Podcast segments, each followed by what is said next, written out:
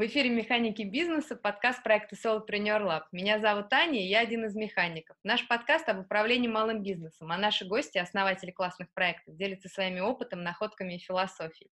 Гость сегодня Таня Либерман, основатель бренда украшений «Иерусалим Базар». Свой бизнес Таня начала с небольших продаж, купленных в Израиле украшений, участия в маркетах, проведения выездных базаров и планомерного создания личного бренда. А в этом году Иерусалим Базар уже 10 лет, в который компания вступает с собственными магазинами в Москве, Питере, Тюмени, Тель-Авиве, собственным производством, постоянно растущей командой, уже превышающей 20 человек, огромной аудиторией и миллионными оборотами. В ноябре выходит книга Тани о пройденном пути предпринимательстве и управлении собственным бизнесом. Таня, спасибо огромное, что пришли к нам. Ваши достижения в бизнесе бизнесе восхищают. Очень хочется узнать ваши управленческие секреты. Расскажите, чем сейчас живет Иерусалим Базар, что классно у вас происходит? Всем привет, а, спасибо, что пригласили. Э, у нас а, сейчас такой период а, классно сложный. Знаете, что боли роста — это самые больные боли, и мы сейчас как раз проходим сквозь вот эту адскую ломку. С одной стороны, это классно, классно тем, что нас ждет впереди, но сейчас достаточно тяжело. Э, тяжело в плане того, что мы переходим из ручного такого личностного управления в более систематизированное управление, а это э, непросто. Непросто, особенно э, людям, которые жили в таком очень творческом, интуитивном потоке ведения бизнеса. А сейчас э, нужно немножко привести это все в порядок. Вот, вот этим мы сейчас живем очень, очень активно, очень тяжело, очень больно иногда, но м, классно, вдохновляет, и есть э, перспективы. Классно. А расскажите, как вы это делаете? Вы сама, у вас есть какой-то ментор, вы пошли куда-то учиться, как вы, как это все происходит? Ну, э, самое, э, я всегда говорила, в любом а, э, размере бизнеса, который ты хочешь, чтобы был бизнес, а не просто ты что-то делаешь сама, в любом случае нужно делегирование, но на данном этапе у меня а, новый этап а, обучиться самой делегировать, потому что я всегда думала, что я все делегировала, а на самом деле я поняла, что порядка там 70% ответственности за все, что происходит в компании, все равно на мне, и я сую нос свой во все вообще абсолютно дела, а не умею отдавать полномочия людям, и это э, очень тормозит, потому что все-таки мой ресурс ограничен. И когда у человека э, на руководящей позиции в компании нету э, полномочий что-то решить без моего согласия, без моего как собственника бизнеса согласия, это тормозит все процессы абсолютно. И э, в какой-то момент я это осознала, к счастью, лучше поздно, чем никогда. И сейчас я просто учусь э, просто элементарно отпускать, а, Естественно, для э, просто, просто отпускать это глупо, нужно сначала найти людей, которым ты это можешь доверить. А, к счастью, часть людей есть, э, э, часть людей сейчас мы находимся в поиске, и это, пожалуй, самое сложное, потому что мы уже не а, маленькая компания, которая просто ищет девчонок, энтузиастов, которым классно, а мы ищем сейчас специалистов, компетентных людей. Во-первых, это дорого, но это не самое большое, не самый большой камень преткновения. Самый большой камень преткновения — понять, действительно ли этот человек компетентен, особенно когда это вещи, в которых ты абсолютно некомпетентен сам. То есть как узнать, э, хороший ли финансовый директор, если ты ничего не понимаешь в финансах? Как узнать, э, грамотный ли у тебя товаровед, когда ты ни разу в жизни не провела нормальной инвентаризации? А, и так далее. Ну, тут опять приходит э, какая-то интуиция, что-то, но сейчас, вот в данный как раз момент, период времени, буквально на этой неделе, а, мы приступаем к большому проекту, э, на который приходит у нас компетентная, на мой взгляд, девочка HR, которая будет систематизировать нам все процессы и прям по полочкам все раскладывать, оформлять это в текстовые документы, видеодокументы, в общем, делать так, чтобы все знали, где чье место, где чьи полномочия начинаются, где заканчиваются, и, в общем, вся эта система работала как единый механизм, и если кто-то уйдет, все эти знания не уходили с его головой, а оставались в компании. Классно. А расскажите, пожалуйста, какие компетенции сейчас на вас? И я поняла, что вы все контролируете, пока, но постепенно да. хотите передать. Сейчас, сейчас это нехорошо, сейчас все компетенции практически на мне. А, не, нет, не компетенции, а Короче, я все хочу все, чтобы согласовывали со мной. При этом я совершенно не хочу, чтобы все согласовывали со мной. Мне хочется, чтобы все были ответственные, инициативные, сами там ходили, решали. А, вот, но а, я лучше расскажу то, к чему я стремлюсь. Давай. Я больше хочу, чтобы а, на мне в итоге там, в 2020 году остались только а, креативная часть, а, даже не то, что креативная часть, а именно креативная часть по поводу ассортимента, то есть создание ассортимента. По сути, mm-hmm. я хочу остаться дизайнером. И второе — это какое-то глобальное а, стратегическое mm-hmm. планирование. То есть mm-hmm. вот куда я хочу, чтобы двигался бренд, а как он будет двигаться, кто это будет делать, чтобы это уже решали люди, которые стоят на этих позициях.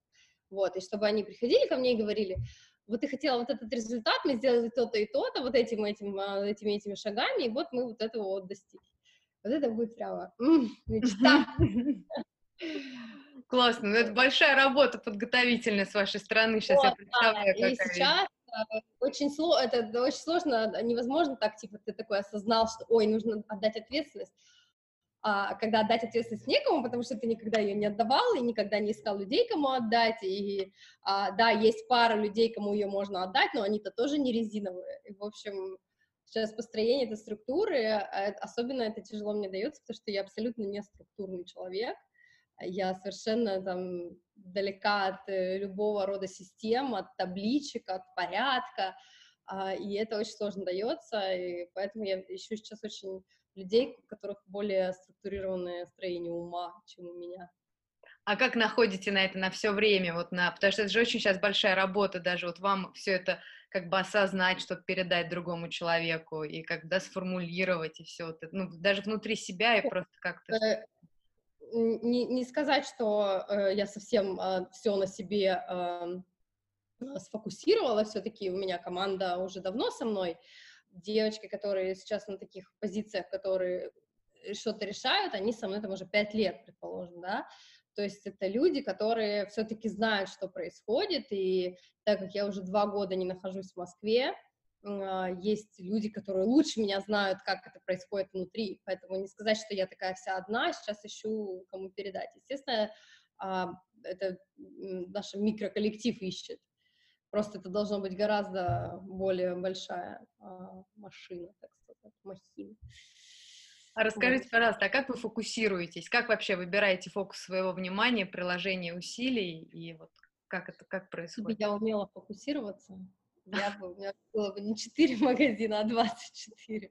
В том-то вся проблема, что сфокусироваться очень сложно, и у меня нет никакой абсолютно сейчас системы, в которой бы нужно сфокусироваться. Я иногда думаю о том, что а, было бы неплохо, если бы у меня по там, дням недели было распределено, сегодня я там разговариваю с арт-отделом и решаю там ивент мероприятия какие-то, сегодня я решаю там с товароведом как что, но в итоге получается, что просто надо делать все, но когда это делаешь не просто как белка в колесе и тушишь пожары, а делаешь это с какой-то целью, что это в какой-то момент должно прекратиться и превратиться реально в какую-то систему, это делать гораздо приятнее, потому что есть э, свет в конце туннеля. Вот.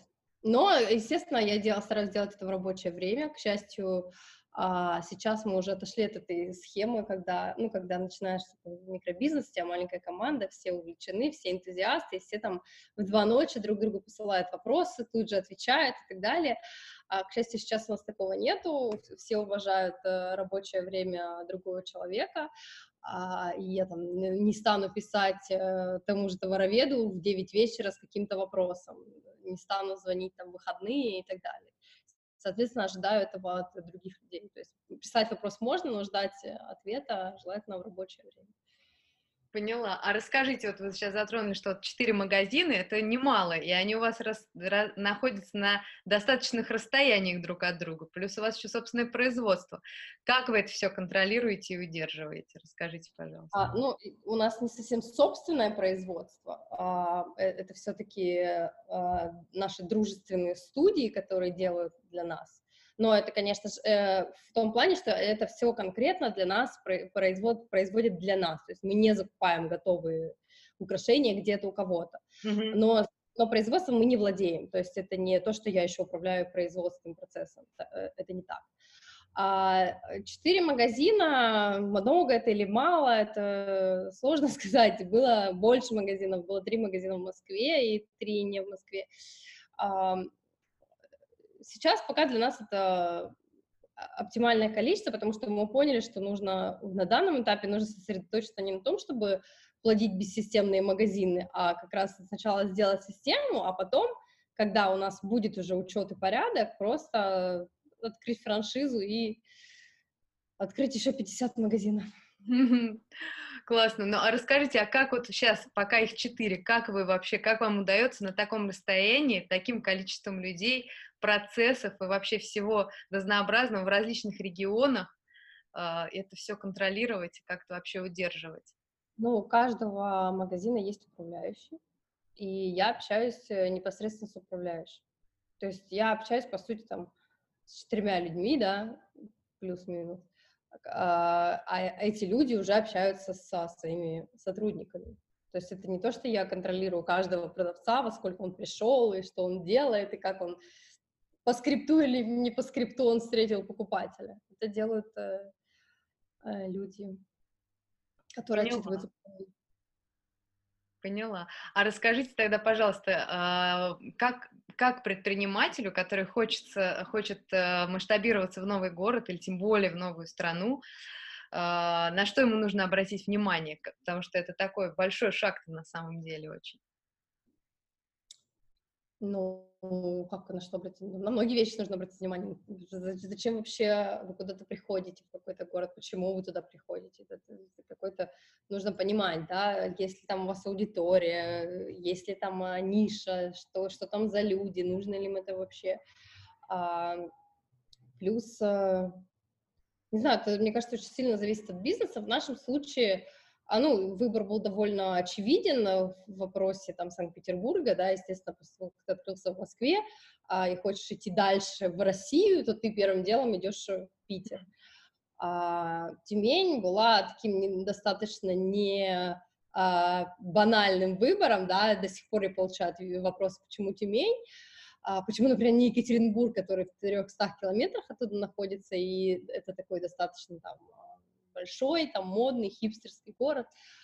А, у нас, э, как э, вот вы спрашиваете, там, предприниматель, у меня не только предпринимательские мотивы, чаще всего у меня есть и какие-то личные, сентиментальные мотивы и так далее. Я сама из Тюмени, и Uh, в какой-то момент uh, я сказала, что мне нужно еще, мне нужны еще причины, чтобы приезжать в Тюмень и навещать дедушку почаще. Mm-hmm. Вот, и мы решили, ну и плюс uh, честно, мы не занимаемся каким-то там супер бизнес-планированием, изучением, там не делаем никакие...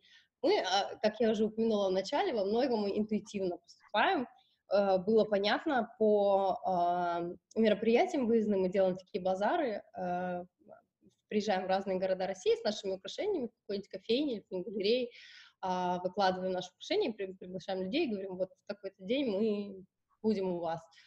А, и по Тюмени было видно, что у нас достаточно много клиентов, а, достаточно много людей приходят, хорошо покупают, высокий средний чек, а, вот, и в какой-то момент э, а, мы узнали, сколько будет стоить э, аренда, сколько будет стоить зарплаты, и поняли, что, в принципе, можем себе позволить открыть там магазин и решили попробовать. Плюс это было я видела, что там тот же Екатеринбург, почему не Екатеринбург, да, в Екатеринбурге навалом очень классных мест а, и а, классных людей, вот эти классные люди ходят в классные места, а в Тюмени начало появляться очень-очень много классных, прикольных, стильных девушек, а, а мест как таковых э, еще немного. И э, так же, как начинался мой бизнес с того, что я хотела, чтобы не потому, что я хотела заработать миллион денег, а просто я хотела, чтобы московские девушки могли получить доступ к этим прекрасным украшениям, которые я вот нашла в Израиле, их нету, и я сама бы хотела, чтобы вот э, в Москве они были. То же самое для Тюмени. Мне хотелось создать для Тюмени классное место, реально, чтобы вот а, была атмосфера, чтобы приходили и чувствовали себя, как будто они попали в Пинтерест, и э, вдохновлялись, и могли вот в плохом настроении прийти повысить или, или в супер хорошем прийти и прям вот а, кайфануть, чтобы могли проводить какие-то мероприятия, ну, в общем, чтобы был, появилась на а, карте города такая вот стильная, классная, атмосферная точка. Классно, классно. Я ушла далеко от вопроса, на что нужно ориентироваться, когда открываешь, но это, кстати, тоже а, очень прекрасный ориентир, а, свое Там собственное плавно, чувство, зачем конечно. ты это делаешь, зачем, кроме денег, ты это делаешь. Конечно, конечно, это самое важное, без этого ничего не получится, ну, мне кажется. Здорово. А расскажите, пожалуйста, вот такую штуку, наверняка вы с этим сталкивались. А, обычно считается, что бизнес убивает отсутствие продаж, но практика показывает, что очень часто бизнес убивает резкий скачок продаж, когда ты совершенно не готов к потоку. И наверняка вы тоже проходили через ситуацию, когда поток э, клиентов вдруг стал таким, который, ну, на который вы не рассчитывали. Если вы переходили через такую ситуацию, расскажите, как вы справились. Ну, у нас не было супер таких резких прям скачков, но как я, то, с чего я начала, что боли роста, они самые противные, потому что да. вроде как нужно радоваться тому, что э, ты растешь, а вроде как ты оказываешься не готов к этому, и нужно просто экстренное, экстренное реагирование, нужно вовремя сообразить, что не так. Э, у меня даже такая ситуация была в самом-самом-самом начале, когда я, я же начинала продавать, у меня не было там амбиций сделать бизнес с магазинами, там, платить пенсионные взносы за своих 25 сотрудников. Я просто хотела вот продавать сережки в ЖЖ. И тогда еще Инстаграма даже не было. А я, значит, продавала сережки в ЖЖ, никого не трогала. А, и в какой-то момент, и, и у меня еще такая была политика очень классная, что типа я никому не навязываю продажи, я только делаю всем приятно, вот кто хочет, тот покупает. И в какой-то момент мы даже открыли сайт, и все, и, а я все продолжала жить в этой э, истории, что вот кто заказал на сайте, он должен сам позвонить, сам со мной договориться, приехать к метро, и в какой-то момент я поняла, что это какой-то полный бред, потому что э, это не, не то, что ты к клиентам хорошо относишься, что они, типа, ты ему ничего не навязываешь, на самом деле это просто неуважение и не забота о клиенте. И когда у меня просто оказалось миллион заказов, и люди не могли получить свои заказы, потому что я сидела и ждала, пока они придут ко мне к метро, и наконец-то я сообразила, что так делать не надо, и наконец-то я наняла курьеров, которые стали э, бодренько, весело развозить по всей Москве эти заказы, а, иначе я бы просто погрязла бы в какой-то момент под этой кучей, и заказы бы прекратились, потому что, ну, один раз человек заказал, ему не перезвонили, второй раз заказал, никто бы не... То есть я не знаю, на самом деле, какой... Э, а сколько я потеряла заказов э, благодаря вот той своей странной политике. Я могу сказать, что да, слишком большой поток может все испортить, потому что ты к нему не готов. Uh, у нас бывали такие ситуации точечно, когда мы, например, организовывали тот же самый базар, да, и не были готовы, не было достаточно сотрудников, uh, когда пришла куча народу. И с тех пор мы, конечно же, набили миллион шишек, но сейчас мы перед открытиями, например, магазинов, мы прямо репетируем, uh, кто на какой точке стоит, что он делает, как мы прям проводим репетицию, там, кто-то изображает клиента, там, здравствуйте, я там, хочу. И мы, и мы начинаем смотреть, насколько это работает, то есть работает ли эта система, а здесь, если что-то задержалось, что будет? В общем, а, потому что мы позиционируем себя как очень-очень-очень клиент-ориентированный бизнес. Сервис — это а, наше все, то есть чтобы пришел, пришел человек, и он получил удовольствие не только от украшения, а от вообще всей атмосферы и всего а, взаимодействия с любым человеком, которого он встретил в магазине. Поэтому вот эти репетиции, они имеют место быть сейчас э, перед какими-то большими мероприятиями. И мы всегда продумываем, когда мы делаем какое-то, ну, даже не открытие магазинов, просто какие-то, случаются ивенты там, или акции большие, или что-то, там, сейлы там огромные. А мы всегда берем людей с запасом, чтобы всех на всех хватило. Слушайте, а расскажите, так интересно, я тоже вас много читала, вот вы сейчас об этом тоже упоминаете, что вы очень большое внимание уделяете вообще культуре и сервису. Как вы к этому пришли? Как вы это все отстраивали, продумывали, придумывали? Это же тоже такой большой процесс, на самом деле, очень сложный. Ну, во-первых, возвращаясь к интуиции, да, и вообще к чего, с чего это все начиналось. Все, все начиналось не из жажды наживы, а с жажды того, чтобы вот сделать классно, а чтобы людям было приятно. И, естественно, э, это все интуитивно ты делаешь, то есть э, ты интуитивно понимаешь, что если там э, человеку неудобно подойти к тому же метро, там ты можешь спуститься там к эскалатору или ну, короче, вот, вот все вот эти вещи, а потом ты начинаешь читать книги, начинаешь читать книги, типа, когда начинаешь с самой классики, типа, клиентов на всю жизнь, и просто прозреваешь, и начинаешь это все а, приводить уже в систему, то есть начина, и начинаешь видеть отдачу, ты начинаешь видеть, как человек тебя благодарит, ты начинаешь видеть, как а, клиенты становятся супер лояльными, у нас есть люди, которые э, с нами там все 10 лет, и э, дальше больше, то есть ты больше читаешь, больше узнаешь, больше ситуаций случается, Э, начинаешь прописывать там э, те же скрипты, да, я не, вообще не фанат скриптов. Меньше всего мы хотим роботизировать этот процесс, потому что наша философия как раз персональное отношение к каждому клиенту. Мы как э, не масс-маркет и не там супер крупная корпорация можем себе как раз позволить, и в этом наше преимущество. Это вот гибкость и это персонализированное отношение. Но при этом все равно есть какие-то стандарты, да, там, что обязательно нужно там поздороваться, ну, элементарные вещи, обязательно пост Э, постпродакш, э, постпродажный сервис, а, когда ты через неделю узнаешь, понравилось ли вам что ну, то есть и делаем мы это, естественно, мы это делаем в рамках там бизнеса и в рамках зарабатывания денег, все такое, но мы делаем это реально искренне, потому что а, нас волнуют наши клиенты. Мы получаем удовольствие от того, что там невеста э, купила сережки, кроме того, что у нее был очень высокий средний чек, она купила дорогие сережки на свою свадьбу.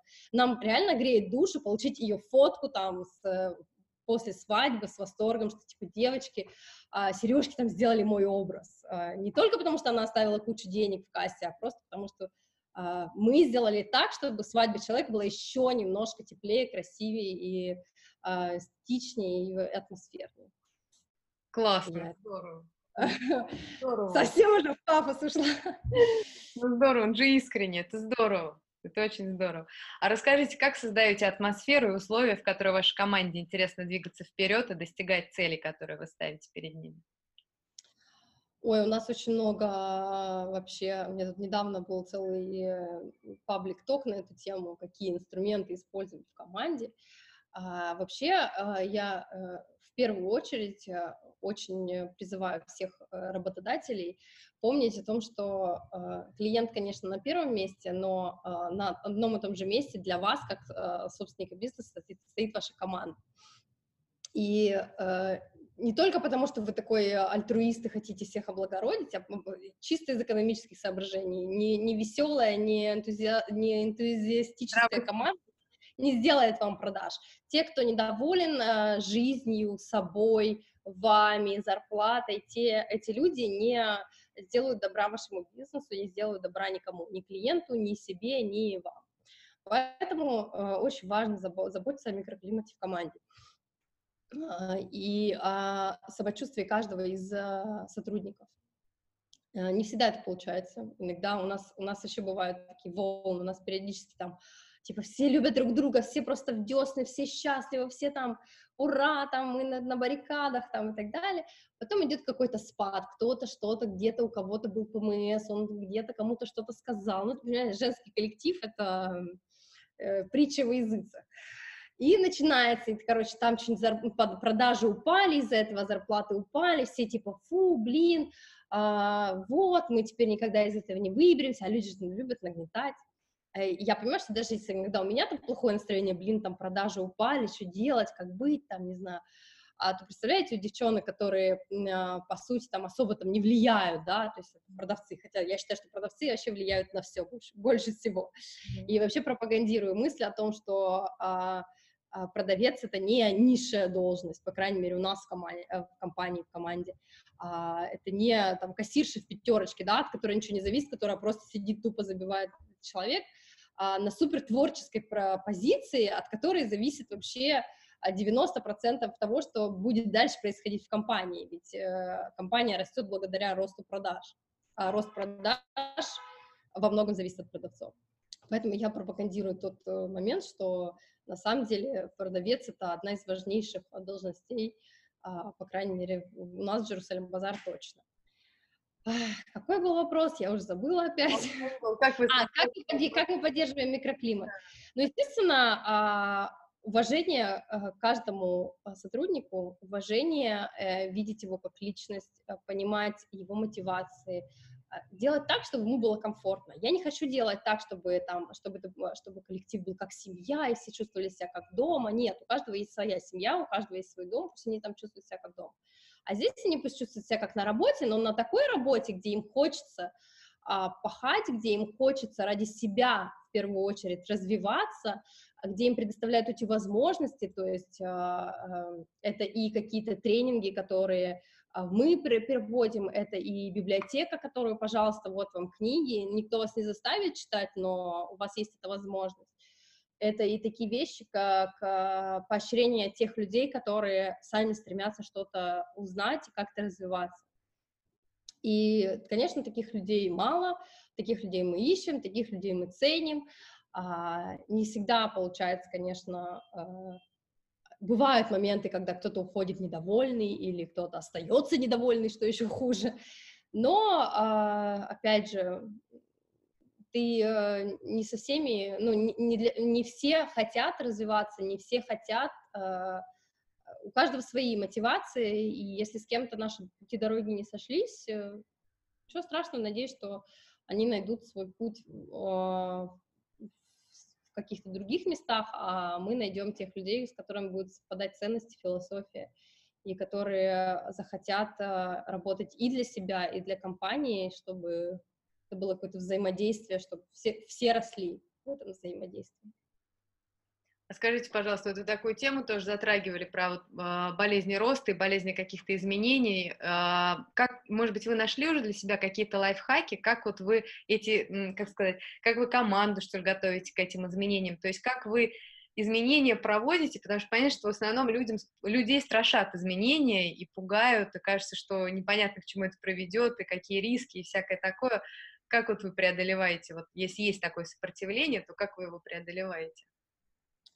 Сопротивление однозначно есть, но что я для себя поняла на 100%, и те э, грабли, на которые я не раз уже зацепила, с людьми нужно разговаривать. Людям нужно все проговаривать, нужно все обсуждать, э, чтобы не создавалось никакого малейшего впечатления, что их хотят обмануть, а, как-то подставить, что какие-то есть подковерные игры и так далее. Иногда а, ты как там собственник или там а, генеральный директор или кто-то крутишься в каких-то там своих кругах, что-то там обсуждаешь, и а, тебе кажется, что, ну, это там не важно, да, а, там, например, у нас была ситуация, когда а, мы выставили вакансии, не предупредив остальных а, сотрудников, то есть какие-то вакансии, не касающиеся, там, никого там увольнять не собирались заради этих вакансий, просто мы выставили новые вакансии и никак это не озвучив.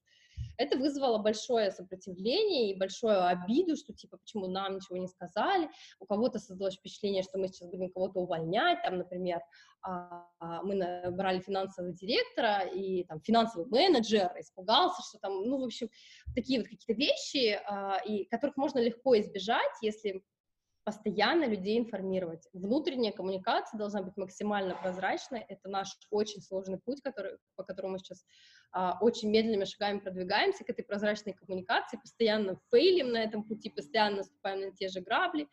А, буквально сегодня мне нужно написать, а, что уже неделю назад а, у нас появилась а, на стажировке новая управляющая в Питер, об этом я еще никому не сообщила, хотя уже надо было неделю назад это сделать что у нас а, э, девочка-продавец в Тель-Авиве пошла на повышение, но управляющая тоже никому не написала.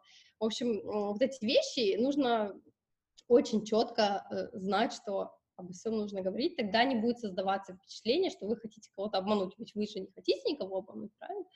Вы все делаете во благо, так сказать. Вот. Классно, интересно очень.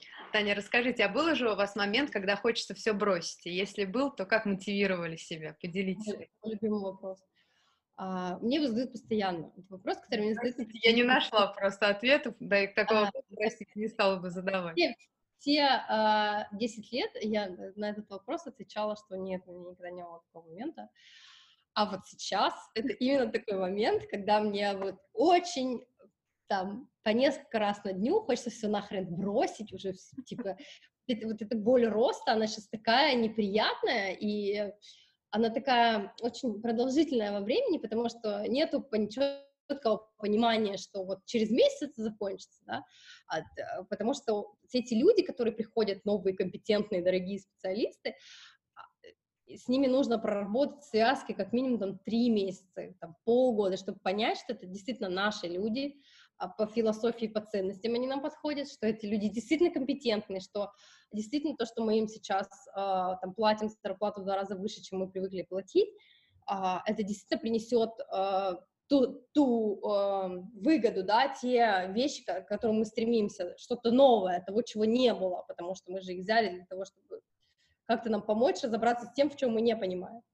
Вот, и это не минутный момент, это не то, что ты взял, через неделю понял, о, да, вот этот финансовый, он классный, там, или, о, да, вот этот там, э, я не знаю, начальник онлайн-отдела, он вообще рулит.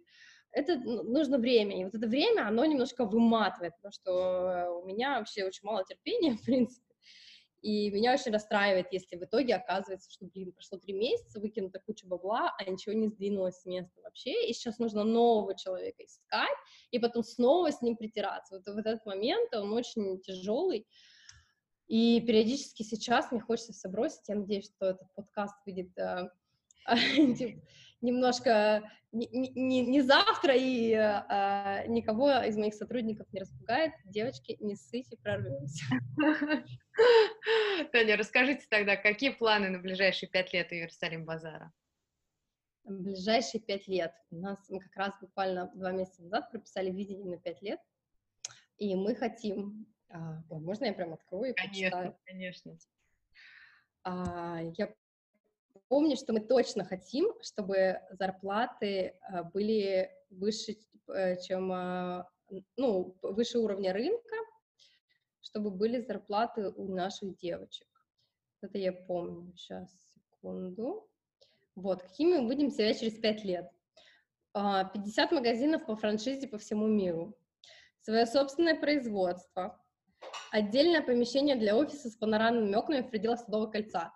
Э, мы написали это типа в июле, и уже в августе мы подписали э, договор об отдельном помещении для офиса с панорамными окнами в пределах Судового. А, уровень заработной платы выше рынка, максимально прозрачная внутренняя коммуникация, то, о чем я сказала. Повышение узнаваемости бренда, но это такая не по смарт-цель, и повышение маржинальной прибыли, в том числе за счет снижения себестоимости. Вот такие у нас, такое у нас видение бренда через пять лет. Круто. Вот. Круто. А расскажите, пожалуйста, про вашу книгу. У вас должна в ноябре выйти книга. Расскажите про нее чуть-чуть. А, это книга, которая написана как раз к десятилетию нашего бренда. Книга, в принципе, про все то, о чем мы сейчас разговариваем, написана таким легким языком. Ну, в принципе, кто меня читает, э, написала книжку полностью я, никто не ее не рерайтил, а редакторы только, редактора э, сделали только а, такой, э, как они говорят, косметику, косметические, там какие-то стилистические повторения, не знаю, там, в общем, а, реально косметическая редактура. А, поэтому те, кто меня читают, узнают мой э, голос, так сказать. А те, кто не знает, меня не знает, надеюсь, что тоже прочитают эту книгу и им понравится. А, это просто история от самого начала а, с какими-то лайфхаками, инсайтами, немножечко вдохновения. Я э, вдохновлялась э, книгой, которая меня в первую очередь подопнула к развитию Джерусалим Базар. Это книга «Доставляя счастье» Тони Шей. Это была первая такая книга, которую я прочитала, и меня просто осенило, что, блин, надо действовать. А вот, и вот э, что-то такое, то есть это не бизнес-книга, то есть там не то, что ты там советы, там 10 советов, как сделать то, хотя была идея и такую книгу написать, но я поняла, что я абсолютно не структурированный человек, и зачем я буду писать, когда есть люди, которые гораздо а, качественнее, например, вот Галия Берникова вот выпустила книгу, и я, честно, ее не читала еще, но, судя по содержанию, там вот, вот, вот прям все по полочкам. А моя книга такая история, лайф, лайфстайл, э, ток, mm-hmm. короче, просто рассказ про с фотографиями, красивая, эстетичная, а, приятная, тактильная, надеюсь, она будет. Сейчас как раз утверждаем обложку, надеюсь, э, что она будет максимально клевой. Классно, я уверена, что так и будет, абсолютно точно. А расскажите, в чем сила Иерусалим Базара?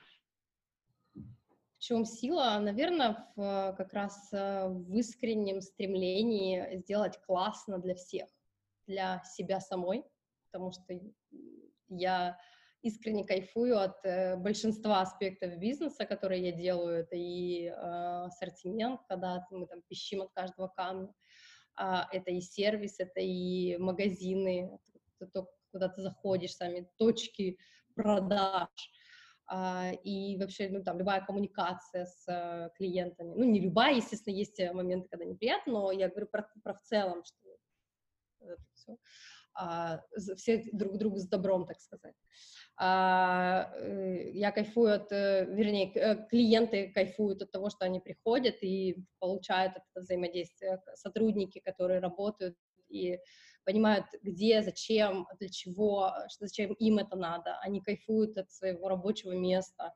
Естественно, опять же, не без каких-то моментов, я говорю про в общем и целом. И вот этот вот а эгрегор, если кто знает, что такое эгрегор, вот этот эгрегор, он, собственно, а, так как он позитивно построен на таких позитивных эмоциях, э, искреннем а, стремлении осчастливить и осчастливиться, мне кажется, вот в этом, собственно, и сила.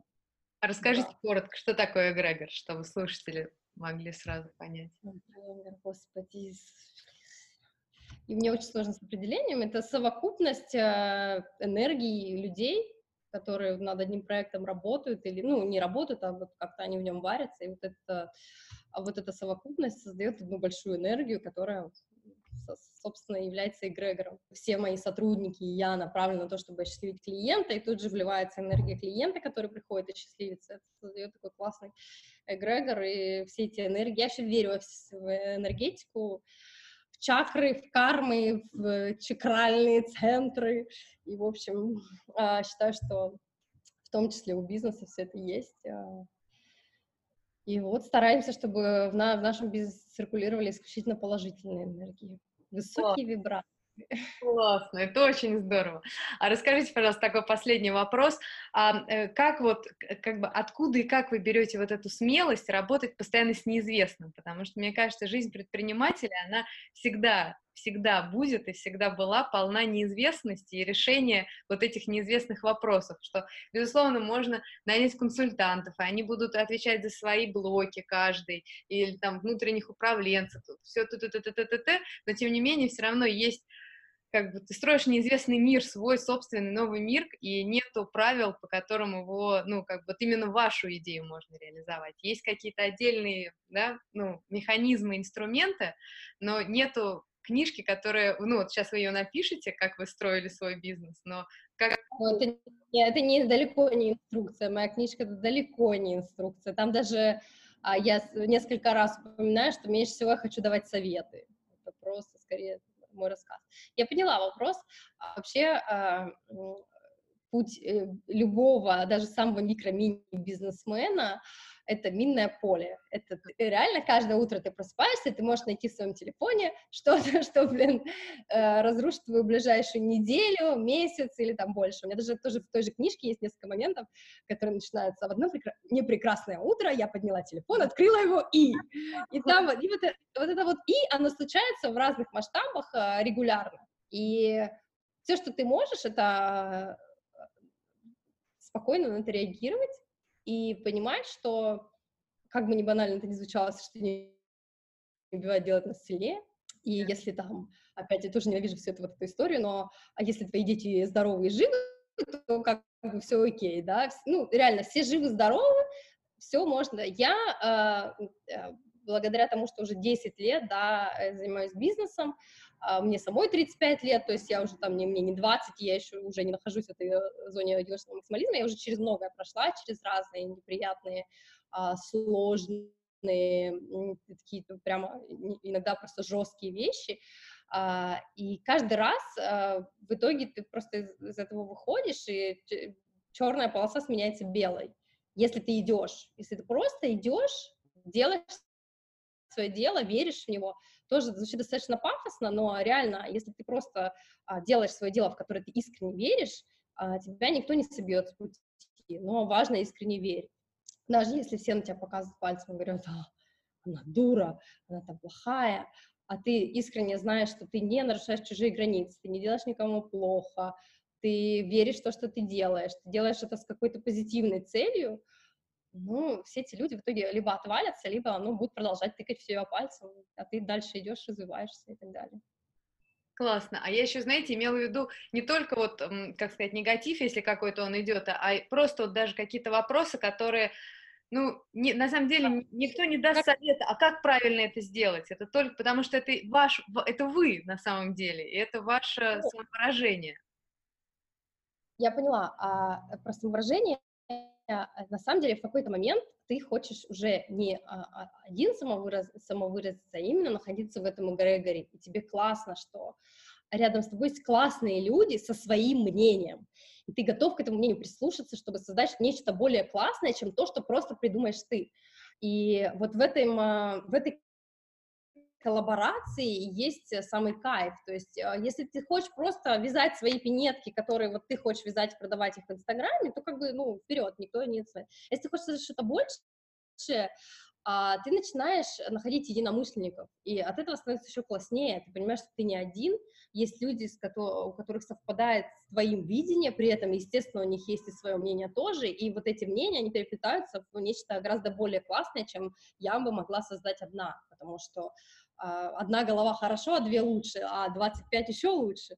И чем больше голов, светлых, классных, опять же, у которых совпадают ценности, философия, вкус, видение и так далее, они создадут гораздо более классные вещи. Но тут очень важно именно найти именно такие головы, а не просто там понабрать кого-то, кого-то и лебедь, рак и щука. Вот в этом и сложность сейчас, в этих болях роста, собственно, найти тех самых людей. Единомышленников. Здорово, Тань, спасибо вам огромное. Было с вами очень интересно и очень просто, и искренне, и тепло как-то, и очень здорово. Вы невероятно заряжаете, и прям была огромная радость с вами пообщаться. Спасибо вам большое, и успехов вам, очень ждем ваших книжек.